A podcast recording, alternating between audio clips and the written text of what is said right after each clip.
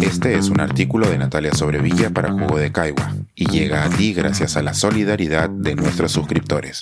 Si aún no te has suscrito, puedes hacerlo en www.jugodecaigua.pe. Por las cosas del Pacífico con Melville. Naturaleza y literatura para el ensanchamiento del alma. Para cualquier meditativo vagabundo mágico, ese sereno Pacífico, una vez observado, debe ser siempre el mar de su adopción hace mecerse las aguas centrales del mundo, ya que el Océano Índico y el Atlántico son solo sus brazos. Las mismas olas bañan los muelles de las ciudades de California recién construidas, plantadas ayer mismo por la más reciente raza de los hombres, y mojan las borrosas pero aún espléndidas faldas de los países asiáticos, más viejos que Abraham, mientras que, por en medio, flotan vías lácteas de islas de coral y archipiélagos bajos, inacabables, desconocidos y japoneses impenetrables. Así este misterioso y divino Pacífico ciñe toda la mole del mundo, hace que todas las cosas sean bahía suya, y parece el corazón a la tierra, latiendo en mareas. Moby Dick, páginas 843-844.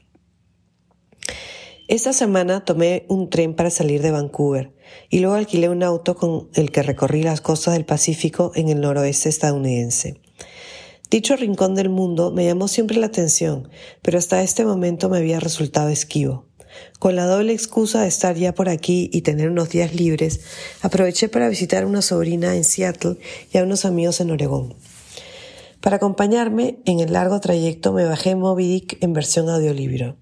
Alguna vez había intentado leer el tacazo de más de mil páginas, pero lo había abandonado casi instantáneamente, sin haberse ido a su famoso narrador ni siquiera a Nantucket.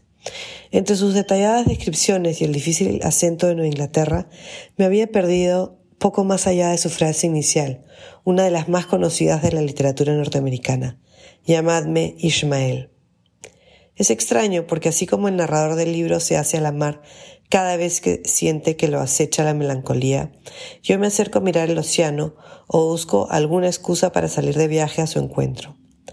Hace unos años, cuando visité con mis hijos New Bedford y su museo ballenero, pensé una vez más que debía leer el libro.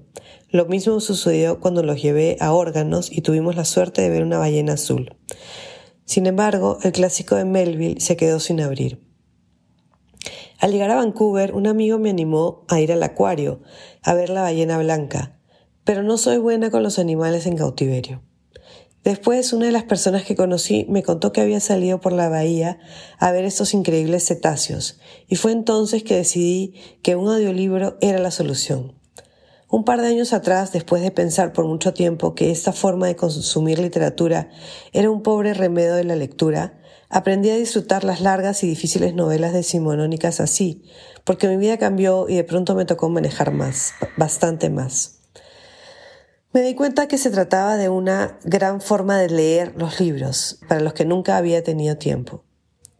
Fue así que enrumbé al cabo del desengaño, en el estuario del río Columbia, para ver su famoso faro acompañada de la voz atronada de Ismael. Visité algunas de las islas que separan Seattle de Vancouver y disfruté de esos increíbles parajes de la costa de Oregón, aprendiendo todo sobre las ballenas, sus diferentes tipos y la importancia económica que tenían en el periodo en que desarrolló la mayoría de mis investigaciones, mediados del siglo XIX. Cuando Herman Melville publicó Moby Dick, el libro tuvo poca acogida no fue hasta mucho más tarde, quizás unos 70 años después de su muerte, que se le comenzó a reconocer como una de las candidatas a ser la gran novela americana. Dicha especie de categoría literaria se creó poco después de la publicación del libro y sigue en disputa. Pero con su estructura ambiciosa que nos lleva por los cuatro mares, mientras nos introduce en la vida de los balleneros, esta historia fundacional de la literatura norteamericana es sin duda una de ellas. Lima aparece por lo menos un par de veces en sus páginas, en una descripción de su clima cuando el narrador nos habla de las cosas blancas y describe el invierno limeño con su luz lechosa, y cuando cuenta de la vez en que en un salón de la ciudad le habló a un par de vecinos, don Pedro y don Sebastián, de algo que le habían comentado, y uno de ellos se sorprendió que existieran lugares más corruptos que nuestra capital. Parece que desde entonces esa ya era la idea dominante. Otra de las cosas que sucedió mientras montaba bicicleta en Portland es que oí a Ismael contar con todo detalle cómo las ballenas embestían los barcos, aparentemente en venganza por haber sido atacadas, solo para venir a enterarme poco después de los asaltos de la orca Gladys en Gibraltar, sobre los que escribió Dante Trujillo el pasado viernes. De pronto las ballenas estaban en todas partes. Es así entonces, amable lectora, amable lector, que los invito a adentrarse o a volver a los clásicos. Y si les resultan muy pesados o difíciles, piensen en la posibilidad del audiolibro. Las horas del tráfico limeño, ya sea manejando o en un micro, se desvanecerán. Si eso falla, traten de ir a ver el océano o cualquier superficie con agua, que, nos dice Ismael, es su receta contra la melancolía. Y si nada de eso funciona, háganse a la mar, o en cualquier caso, al camino.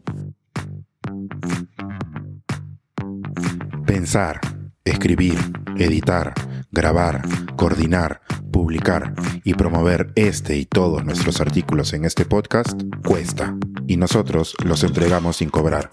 Contribuye en www.jugodecaigua.pe barra suscríbete y de paso espía como suscriptor nuestras reuniones editoriales.